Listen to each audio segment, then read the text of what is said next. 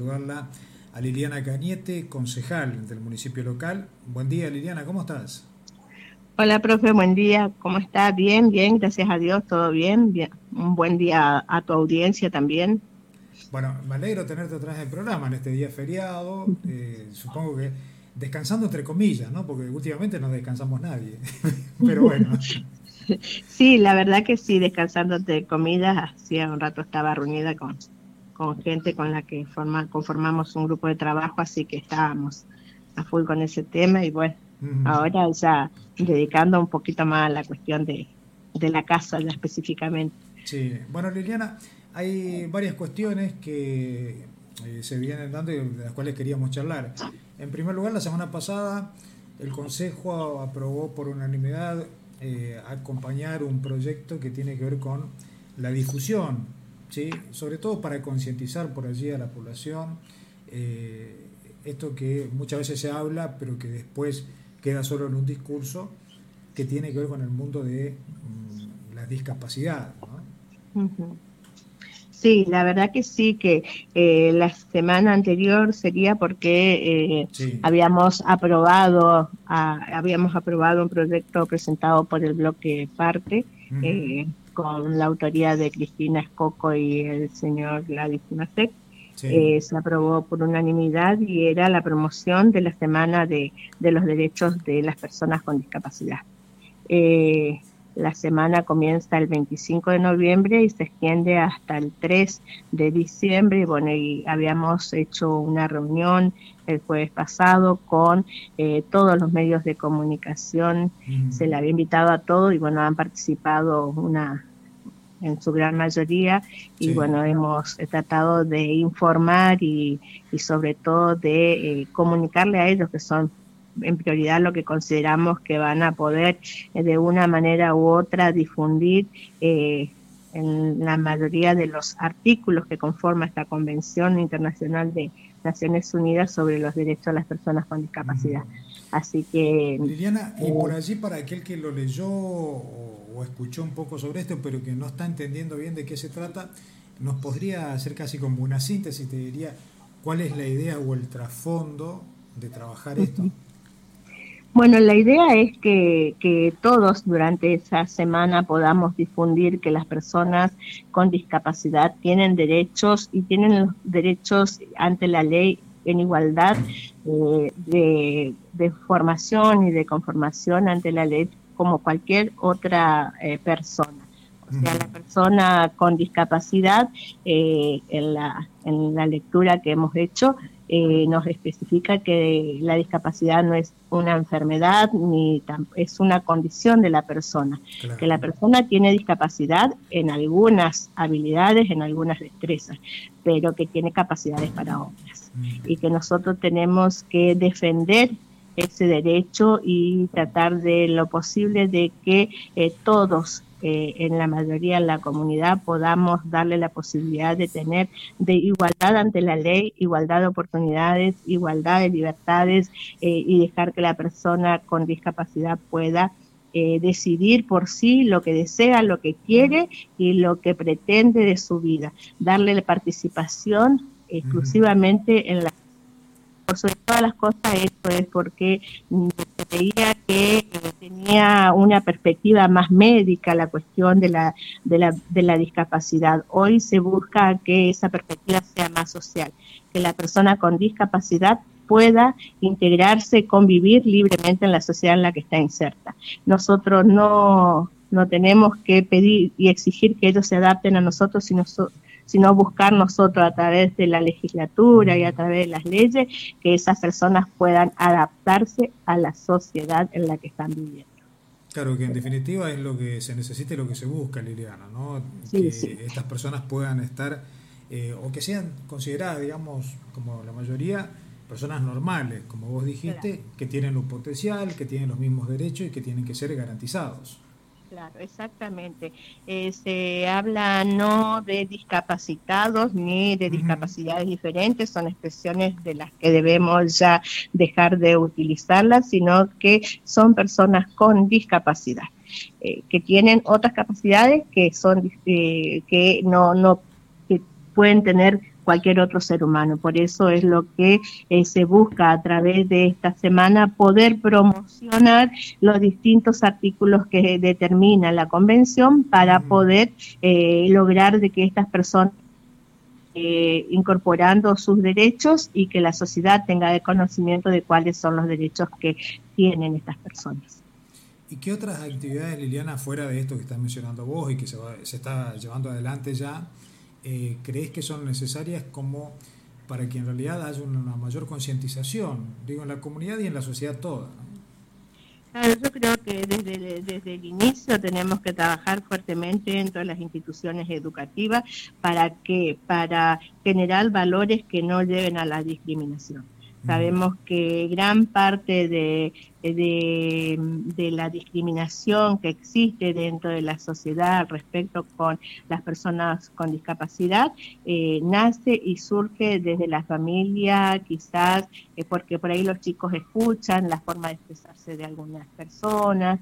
Entonces necesitamos generar cambio de valores dentro de la familia, dentro de, de las escuelas, por sobre todo en las escuelas que yo creo que ahí se puede modificar gran parte de las conductas, concientizar a, a los niños, porque son los niños en realidad lo que eh, por ahí expresan con más libertad lo que sienten y son los que no tienen la idea de la discriminación innata. O sea, es el niño el que nosotros podemos utilizar como herramienta para poder comenzar a, a dar vuelta a esta historia de los derechos de las personas con discapacidad.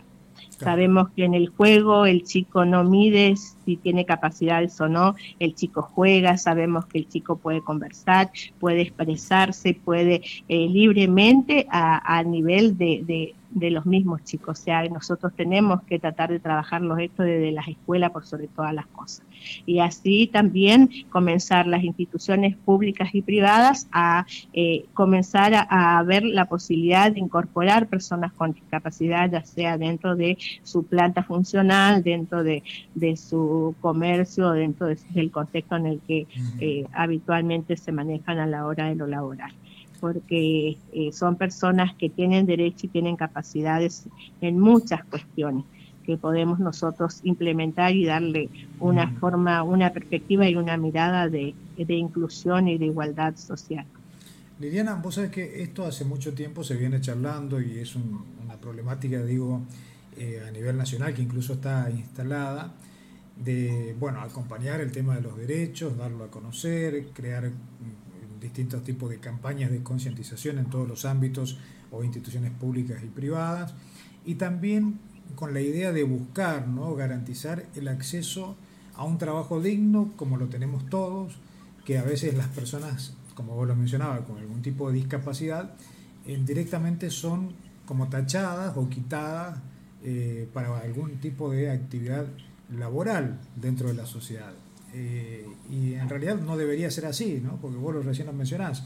Hay personas que tienen, pueden tener un grado de discapacidad, pero tienen otro potencial o algún tipo de otro aporte. El tema es eh, cómo se puede lograr ¿sí? esa unión o ese encuentro entre el mundo laboral para este tipo de personas. Yo creo que en la formación específicamente eh, va a circular toda la situación. Eh, nosotros debemos, así como eh, están los derechos establecidos, el sistema educativo debe incorporar primeramente a, a, las personas con discapacidad, brindarle una formación secundaria, una formación secundaria, una formación superior, una formación profesional para que puedan adaptarse a los distintos ámbitos laborales. O sea, eh, eh, siempre es fundamental poder darle la posibilidad, eh, según lo establece la Convención, todos los países que incluyen esta, las Naciones Unidas y que han aprobado la Convención de los 53 o 54 artículos creo que son, tienen, tienen que garantizar de que la educación sea un derecho para todos, para todas las personas con discapacidad. Y darle las condiciones y la calidad eh, que, requiere la institución educativa para poder avanzar en el desarrollo de los aprendizajes de estas personas con discapacidad. Es fundamental, yo creo que eh, tomar conciencia y sobre todo los padres de estos niños que están con, eh, con la problemática o la dificultad, ya sea mental, ya sea física, ya sea intelectual, ya sea emocional, puedan tener la tranquilidad de que realmente en la institución educativa su hijo va a poder crecer y avanzar e incorporarse a, la sociedad en la que vive. A través de, por supuesto, de esa posibilidad. Te decía ¿Mm? que, ese es un camino que se está recorriendo y que se está trabajando en las instituciones educativas. Yo por ahí me refería eh, cómo ensamblamos eh, a, estos, bueno, sean jóvenes o adultos con algún tipo de discapacidad para que puedan insertarse en el mundo laboral, digo, porque por allí está del otro lado, no sé si por desconocimiento o porque faltará algún tipo de ley, desconozco, por eso te consulto, eh, que hace que una persona de la actividad privada, cualquiera fuera el rubro, contrate a, algún individuo con algún grado de discapacidad. Mira, yo recuerdo que eh, hay en algunas empresas de de ente privado, como eh, que han implementado el contrato de personas con discapacidad para la atención al público. Eh, yo creo que uno eh, debe ver por supuesto, debe analizar y estudiar cuál es la discapacidad que tiene y, como te decía, el gran aporte es que las instituciones puedan ayudar y fortalecer la capacidad que tiene cada uno de ellos. Hoy tenemos, por ejemplo, Cristina está trabajando con su taller protegido. El taller protegido eh, permite ese aprendizaje, o sea, prepararlos para tener eh, una vida laboral, ya sea de emprendimiento o de eh, poder incluirse a, un, a una institución privada. O sea, nosotros también debemos eh, pensar que ellos tienen derecho, hay que garantizar que ese derecho se cumpla y a la vez prepararlos porque también como toda persona tiene la igualdad de oportunidad del aprendizaje, de la preparación, del profesionalismo y incluirlos una vez preparados a, eh, esta cuestión que es a la cuestión laboral.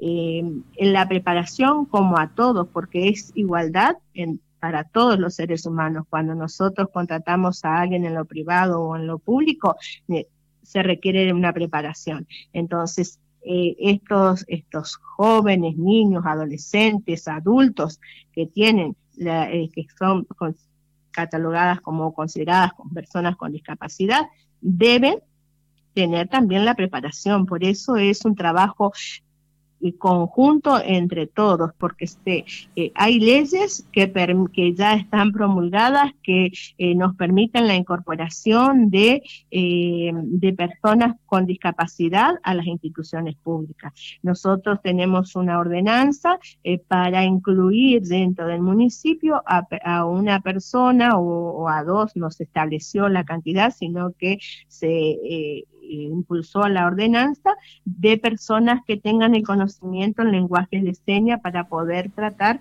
con las personas sordomudas que asistan al, al municipio a, a, hacer algún trámite. O sea, tener a alguien que, Eso que estás mencionando es de suma importancia porque eh, nos comentaban ¿no? personas de otras instituciones que por allí cuando se presentan algunos individuos con algún tipo de discapacidad, como es el habla o demás, no hay personal capacitado como para que haga la interpretación de qué es lo que necesita o qué es lo que está buscando alguien.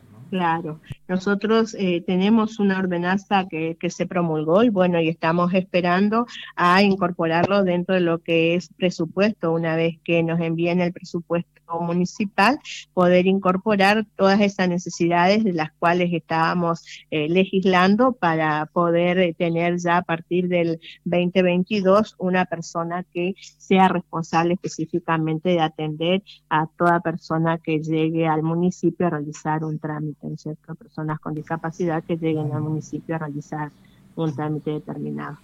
O sea, esa es la, es la, la intención. Eh, por eso te digo, nosotros eh, en realidad eh, queremos avanzar en esto porque tenemos una comunidad que tiene un buen porcentaje de personas con discapacidad que no que no, no están incluidos en, en ningún ente, en ninguna escuela, porque ya son adultos mayores y, la verdad que por ahí se dificulta la cuestión. Tal cual. Bueno, Liliana, cambiándote de tema, eh, también queríamos charlar contigo acerca de las elecciones que se dieron sí, hace poquitos días nada más en nuestra provincia del Chaco y que después de las pasos que, que hubo un revés, sí, eh, tenemos que decir que se logró remontar casi de manera heroica y para algunos te diría eh, que quedaron incluso sorprendidos de que haya sucedido.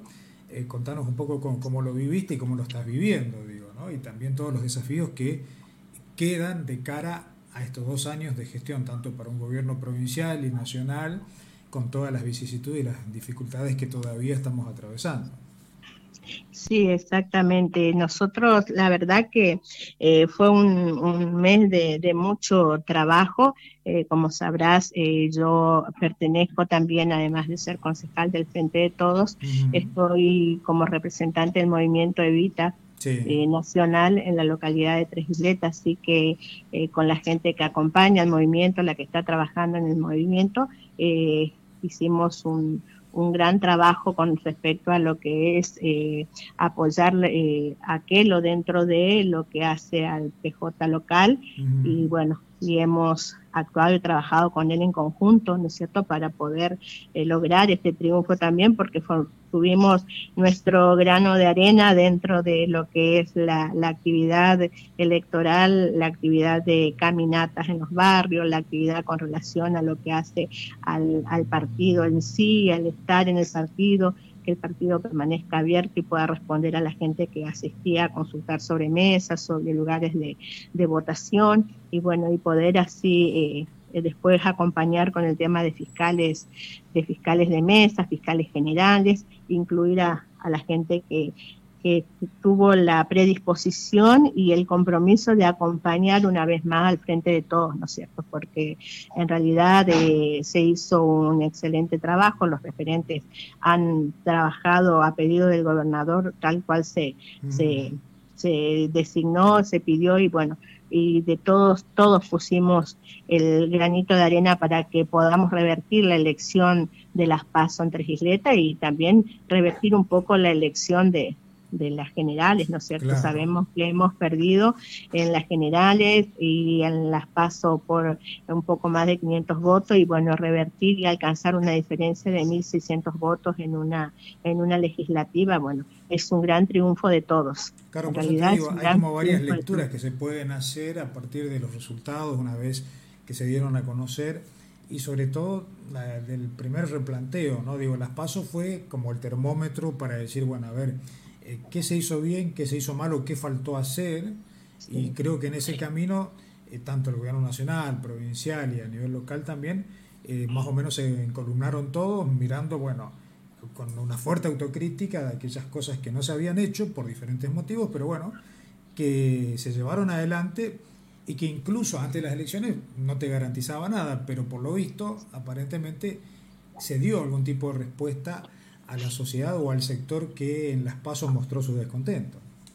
Exactamente, lo que por ahí, bueno, sabemos todos en un análisis que, que, hacemos los que estamos hoy en política, que las cosas no están bien, que existe una crisis, pero que mm. sabemos que esa crisis se acumula de un gobierno que eliminó un montón de, cosas como ser el Ministerio de Salud y no tuvimos que afrontar, ni bien se comenzó, con una pandemia mundial que por supuesto al, cerrar todo, al poder eh, mantener el aislamiento y al poder evitar que los casos de contagio incrementen, eh, ocasionó otras crisis, ¿no es cierto? Y sabemos que por más eh, vuelta que se dé a la cuestión, eh, todo es un proceso y todo implica generar medidas, acciones y políticas públicas que tienen que bajar a territorio de la mejor manera para poder eh, hacer que esa crisis vaya eliminándose y obteniendo un equilibrio, mal que mal, un equilibrio económico para el bolsillo del ciudadano, ¿no es cierto? Porque sabemos que esa es la cuestión tanto a nivel nacional como a nivel provincial, como a nivel local. Eh, muchos ayudaron, eh, a pesar de que quizás haya un descontento en la sociedad, pero para el crecimiento del pueblo y que el pueblo no se convierta en, un, en una ciudad fantasma o un pueblo fantasma, las medidas que bajaron con relación al IFE, a los potenciar trabajo, al potenciar joven, al potenciar víctima y todas esas medidas que el Estado fue implementando como política pública permitió que la sociedad no muera.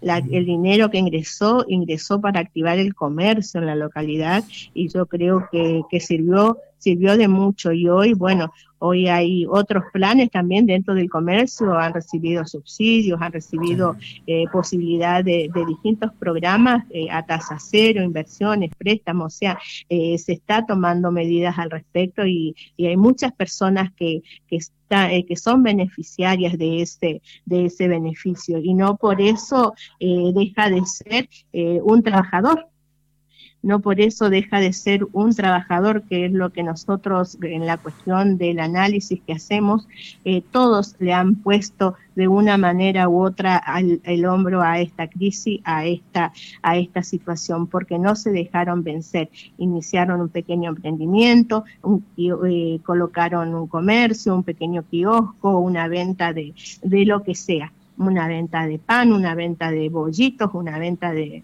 todo lo que es manufactura. O sea, es eh, lo eh, han eh, podido asumir la crisis desde su iniciativa personal. Quiere decir que tenemos la posibilidad de inculcar el ideal de trabajo, que es lo que se requiere realmente para salir de esta crisis. El trabajo y la oportunidad de trabajo, que son fundamentales para poder salir. O sea, y no por eso dejaron de ser dejaron de, ser una persona más que aportó con su grano de arena a que esta crisis eh, que nos llevó a la pandemia, nos, eh, que nos trajo la pandemia, eh, nos permita poder tener otra mirada con relación a la, a las cuestiones más políticas y por eso yo creo que el apoyo también contundente que tuvo el Frente de Todos en la localidad y, y en, en, todas las localidades en las cuales ha podido ganar. Sabemos que a nivel nacional la visión es que hemos perdido porque en realidad hay provincias muy fuertes, sobre todo la del centro del país, que, que no apostaron al Frente de Todos, pero bueno, eh, se verá de acá al 2023 qué, qué estrategias y qué políticas se implementan para poder recuperarlas. E, eso te iba a decir, ¿no? Hay una agenda, eh, digamos, apretada con muchos temas, todos de atención, te diría, prácticamente urgente, de lo que resta de estos dos años de mandato. Eh, tanto para el gobierno nacional como para el gobierno provincial y obviamente después cada uno de los municipios. Eh, que tendrá que ver también eh, qué es lo que sucede. Uno tiene que ver el eh, proceso inflacionario, que es muy difícil de controlar, lo vemos a diario, y después tenemos también la generación de empleo, como vos bien lo dijiste, tenemos un sector necesitado de que haya fuentes de empleo genuina y también la recuperación por allí de la cuestión salarial que va a ser otro de los temas a, seguir, ¿no? Por esto, por esta disyuntiva entre la inflación por un lado y además por los salarios que están retrasados, digo, referente a todo lo que tiene que ver con la actividad económica. Así que hay varias cuestiones, te diría, así como las macro, que son de interés general y que va a tener que poner el gobierno una mirada fuerte o ver eh, qué tipo de agenda trazar de aquí en lo que resta, ¿no? Exactamente así es. El gobierno va a tener que definir porque sabemos y somos conscientes que en algunas cuestiones, sobre todo el no poder frenar la inflación, está ocasionando una crisis mayor a la situación y bueno, y tenemos también que por ahí eh, hay cuestiones que eh, no son consideradas y que lamentablemente va a tener que tomar eh, una mirada mm, especial sobre todo a lo que hace a la clase media, porque hoy en realidad todos los programas y todos los, los planes que se han eh, propuesto de nivel nacional es para poder eh, equilibrar a la minoría, esa minoría vulnerable, ¿no es cierto? Y hoy necesitamos que el gobierno incremente, implemente planes eh, o programas para, ya sea de, incrementos de sueldo, de salarios, de incremento de salarios, de trabajo, de generar, como vos decís, trabajo genuino, a, a la clase media alta.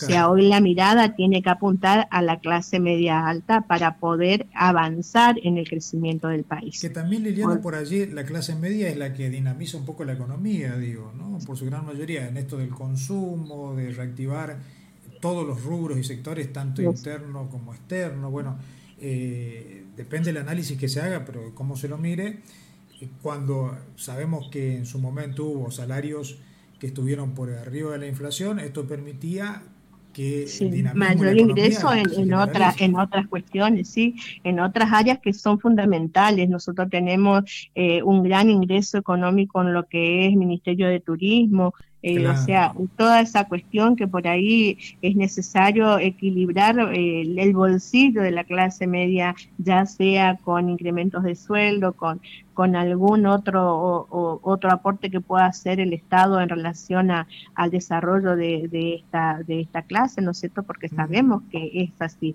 Hoy el trabajo que ha hecho el gobierno de Alberto Fernández en realidad era, es, eh, fue fundamental, que es evitar que la, la minoría eh, baje al índice de pobreza más bajo que, y llegar a la indigencia, que mantenga y que pueda en algunos casos superar ese índice y pasar a, convertirse en una población medianamente sustentable en cuanto a su economía. Bueno, apuntó a eso y yo creo que eh, eh, en este tiempo eh, sirvió, sirvió para, como te decía antes, para que las ciudades no desaparezcan. A pesar de que en el comercio se ha cerrado en algunas cuestiones, hay, hay comercios que se cerraron, hay comercios que no han podido superar la crisis, pero también sabemos que eh, el comercio de los de, los mini emprendimientos, los pequeños comercios, los grandes comercios se han mantenido, sobre todo en lo que hace al interior de la provincia, eh, con lo que se ha eh, dado en cuanto a aporte, en cuanto a ayuda de, la nación a, la sociedad.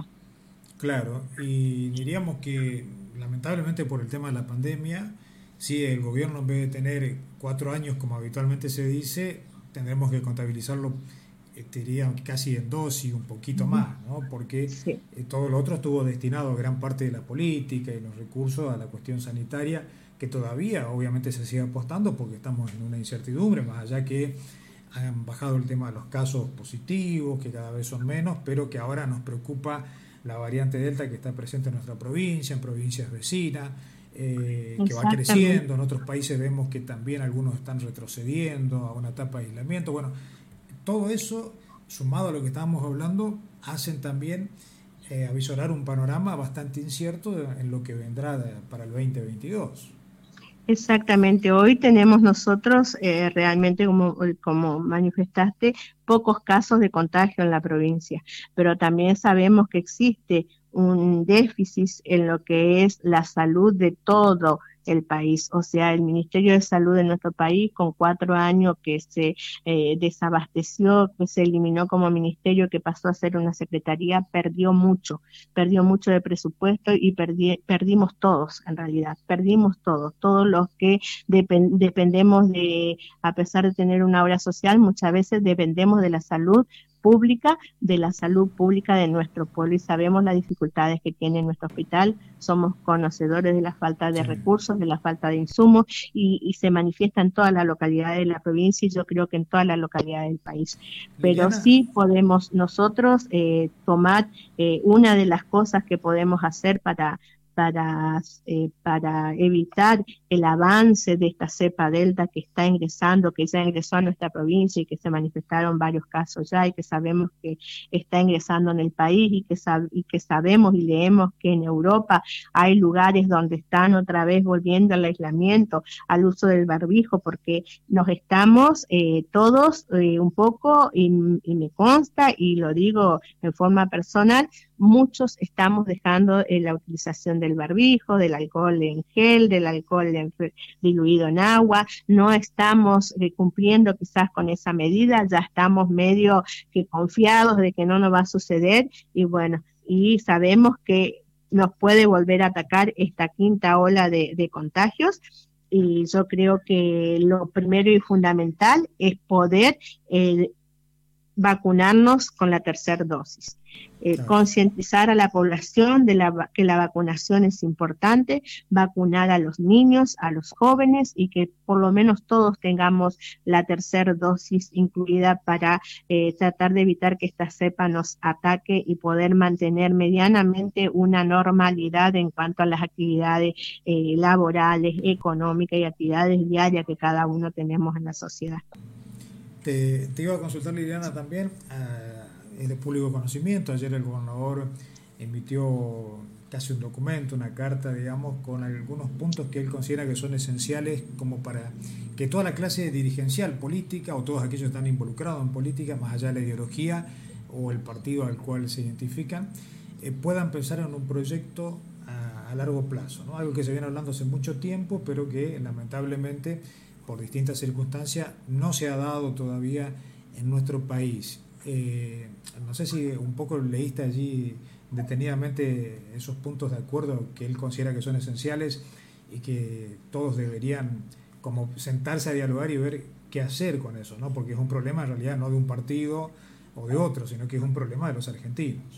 Sí, hay situaciones en las que los argentinos todavía seguimos manteniendo estas estructuras.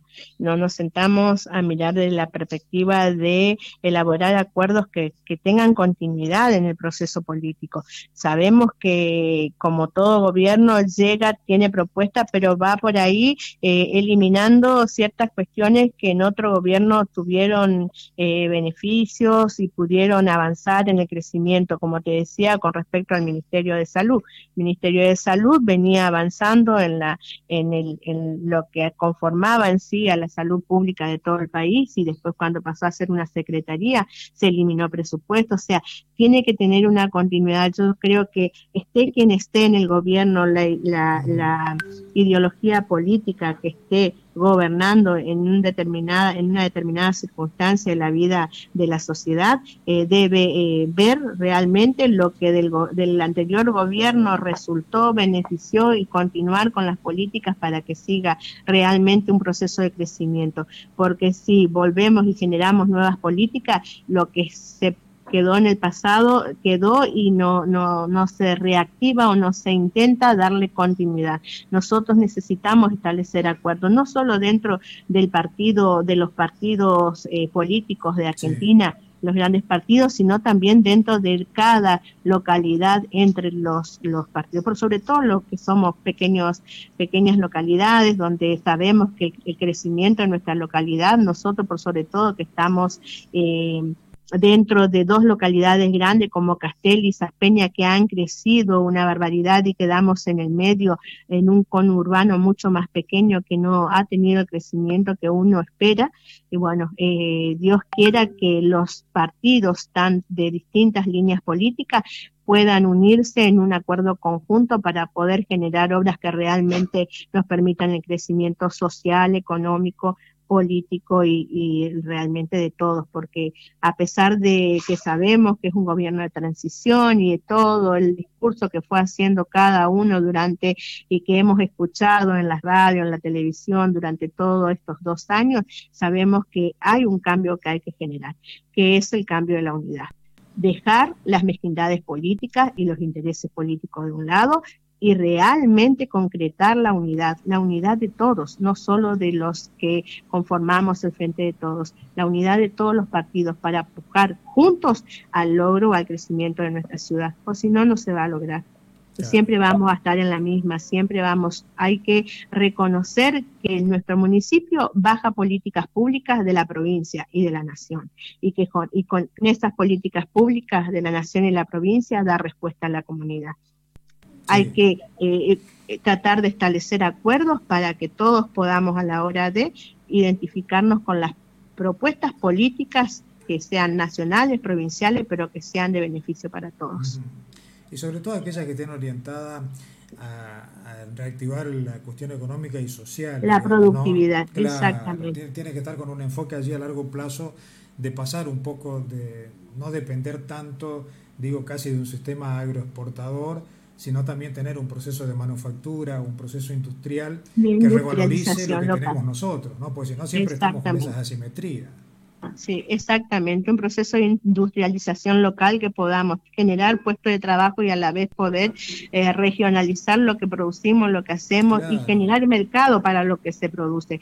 Porque nosotros hablamos mucho de las economías populares, de las huertas, el desarrollo de, la productividad de zapallo, de sandía, de melones, de todas frutas eh, regionales de la zona y después eh, esa gente produce y no tiene mercado para la venta de sus productos. Y vemos que en todos lados del pueblo, en una esquina, en otra esquina, en otra esquina, están comercializando sus productos cuando deberíamos generar acciones para que ese producto en conjunto salga al mercado fuera de la localidad, fuera de la provincia. Claro, que pueda suplir la demanda interna y también eh, externa. Sí, la demanda externa. un valor agregado así para los productores, digo. Claro, lo que más termina ganando son los intermediarios, que esa es la gran disyuntiva. Sí, sí, sí, exactamente, así es. O sea, e, e, ese, ese trabajo, el desarrollo de, de, la producción y de ver cómo pueden salir a un mercado eh, a un mercado exterior o a un mercado aunque no sea exterior pero que sea interprovincial que pueda eh, permitirle al productor generar un ingreso que, que realmente le, le beneficie en su economía, ¿no es cierto? Tal cual. Bueno, Liliana, no te robo más tiempo. Como siempre, es un placer charlar contigo, ¿sí? por tu apertura, porque tenés un análisis amplio y bueno, porque podemos hablar de todo. Así que, sinceramente te agradezco muchísimo. Eh, sé que hoy eh, es un poquito más relajado, eh, o creo que tu día es un poco más relajado que días anteriores, porque estaban con muchas actividades, por lo cual se entiende también. Así que simplemente agradecerte. Sí, la verdad que no es un día muy relajado porque el sábado asistimos a una reunión del movimiento Elite y bueno, hicimos todo un análisis con nuevas propuestas de acción, así que tenemos que comenzar a, activar con la mesa local todas las propuestas que, así que estuvimos reunidos de temprano y bueno, espero que podamos seguir trabajando con, con esa cuestión, así que la verdad que eh, muy agradecida por, por tu invitación, que se venía prorrogando y postergando, así que la verdad que eh, muy, muy agradecida. No, por eh, favor. Los agradecidos somos nosotros y bueno, la, la, comunidad también, porque escuchan a cada uno de sus representantes y pueden saber en qué están trabajando, qué piensan, bueno, qué van a hacer. Y me parece que por allí pasa la cuestión, ¿no? de que la gente sobre todo sepa esto, en qué camino están y, cuál es la, la idea eh, de lo que resta de, este año 2021, que ya lo estamos prácticamente cerrando, pero sabiendo que también hay nuevos desafíos para el que viene. Exactamente, así es. Bueno, una de las yo creo que una de las cosas que hace a vivir la vida es proponerse nuevos desafíos y seguir avanzando en lo que hace a la construcción personal, a la construcción comunitaria y por sobre todo a la construcción en contacto con la gente en el territorio para, para conocer realmente cómo, cómo se piensa y, conocer la, la, la, inmensa, inmensa cantidad de personas capaces de poder eh, desarrollar una actividad y hacerse responsable y cargo de, ciertas áreas que por ahí quizás están eh, ocultas y no están visibilizadas de la mejor manera. Así que eh, ese para mí es una de las grandes, los grandes regalos que nos da la vida, ¿no es cierto? Porque permitir eh, conocer las capacidades de los otros y, y ver cómo, cómo podemos fortalecer y visibilizar esa capacidad es una de las cosas que me enorgullece. Bueno, Liliana, una vez más, muchísimas, gracias. No, gracias a vos y un saludo grande a tu audiencia. Dale, que tengas buen día. Hasta luego. Bueno, chao, hasta luego. Bueno, hasta allí entonces la comunicación telefónica con eh, Liliana Cañete.